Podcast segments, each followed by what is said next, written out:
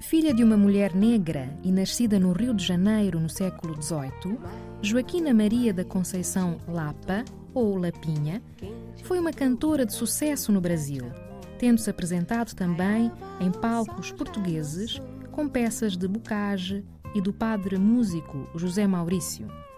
Em inícios do século XIX, destacou-se também como atriz na Corte Imperial do Rio de Janeiro. Lapinha faleceu em data incerta.